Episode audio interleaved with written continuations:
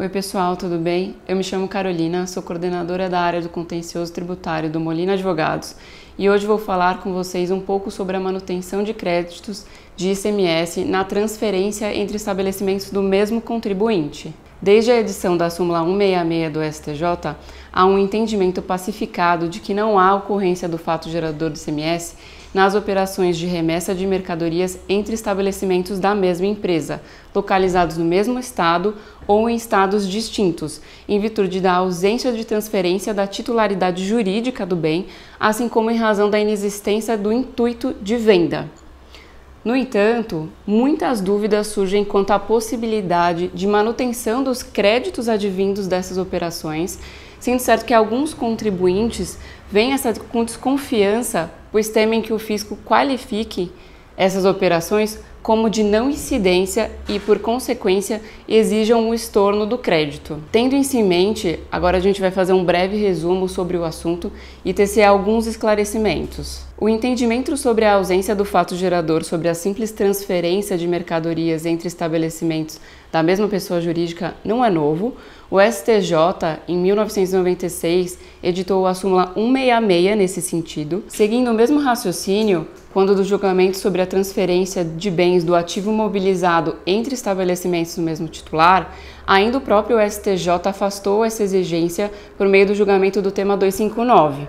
O STF, ao analisar essa questão, definiu no julgamento do tema 1099 que não incide ICMS no deslocamento de bens de um estabelecimento para o outro do mesmo contribuinte, localizados em estados distintos, visto que não há transferência da titularidade ou a realização de ato de mercancia. O principal argumento da STF foi no sentido de que a saída física de máquinas, utensílios e implementos a título de comodato não constitui fato gerador de ICMS e não existe etapa a integrar as sucessivas transferências do produtor ao consumidor, Ausente operação de saída, descabe cogitar de situação reveladora de exoneração tributária, isenção ou não incidência, a fim de se impedir o aproveitamento dos créditos conforme as balizas versadas no preceito. Ou seja, desse raciocínio, a gente pode concluir que não há o que se falar em estorno de crédito diante da transferência de mercadorias entre estabelecimentos, uma vez que não há operação de saída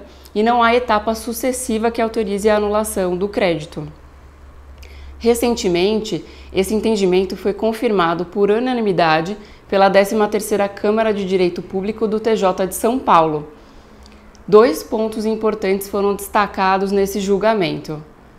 O primeiro deles, a transferência das mercadorias entre os estabelecimentos da própria empresa contempla uma etapa intermediária e não caracteriza a operação de circulação jurídica de mercadoria, mas sim uma mera circulação física, não havendo que se falar em incidência de ICMS.